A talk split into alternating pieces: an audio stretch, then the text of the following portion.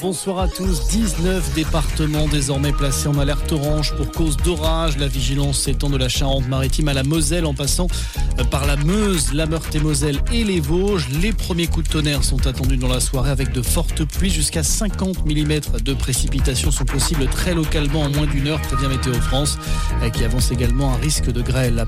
Après le séisme qui a touché l'ouest de la France, vendredi, l'heure est au bilan. Le ministre de la Transition Christophe Béchu, s'est rendu aujourd'hui auprès des sinistrés. Déplacement à Mosée sur le Mignon dans les Deux-Sèvres et à la Laigne en Charente-Maritime. Sur ces deux territoires, environ 250 habitations ont subi des dégâts importants selon un premier décompte provisoire. Un fonds d'urgence pour le relogement va être déployé, a indiqué Christophe Béchu. Dans l'actualité également, ça plane pour Airbus. Au premier jour du Salon du Bourget, le constructeur vient d'officialiser une commande record. 500 appareils de la famille des A320 seront livrés à la compagnie indienne Indigo, un contrat estimé à plus de 50 milliards d'euros.